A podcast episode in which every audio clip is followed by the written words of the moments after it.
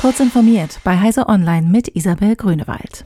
Mit einer neuen Einheit will das Land Sachsen gegen Extremismus im Internet vorgehen.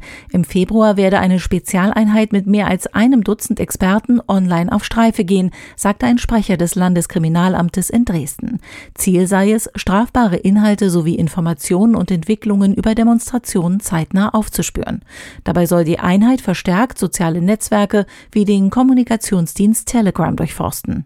Nach Morddrohungen gegen Sachsens Ministerpräsident Michael Kretschmer bei Telegram im vergangenen Dezember waren bereits die Ermittlungseinheiten Zentralstelle Extremismus Sachsen und Zentralstelle für Cybercrime Sachsen personell aufgestockt worden.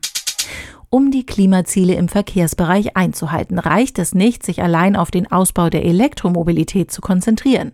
Mit dieser Aussage reagiert das Bundesverkehrsministerium auf eine Greenpeace-Studie, in der gefordert wird, bis 2030 müssten in Deutschland 20 Millionen und nicht wie geplant 15 Millionen Elektroautos zugelassen sein.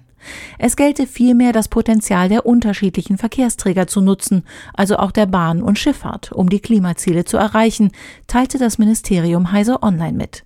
Neben dem Schienengüter solle auch der Schienenpersonenverkehr deutlich gesteigert werden. Der deutsche Silizium-Wafer-Hersteller Siltronic wird nicht nach Taiwan verkauft. Die Wacker Chemie AG bleibt größter Aktionär. Die taiwanische Firma Global Wafers wollte Siltronic für mehr als 4 Milliarden Euro übernehmen. Das Angebot war mit einer üblichen Fallfrist versehen. Diese ist nun abgelaufen, weil es den Beteiligten nicht gelungen ist, die notwendige Übernahmegenehmigung der Bundesregierung zu erhalten. Die US-amerikanische Tageszeitung New York Times hat das im Internet beliebte Wortratespiel Wordle von dessen Erfinder Josh Wardle übernommen. Der Kauf habe einen siebenstelligen Betrag im niedrigen Bereich gekostet, heißt es in einer Mitteilung aus New York. Erfinder Wardle, ein Softwareentwickler aus Brooklyn, hatte das Spiel ursprünglich als Geschenk für seine Lebensgefährtin entwickelt.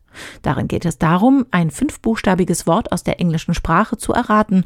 Pro Tag gibt es immer nur ein Wort zum Erraten. Diese und weitere aktuelle Nachrichten finden Sie ausführlich auf heise.de.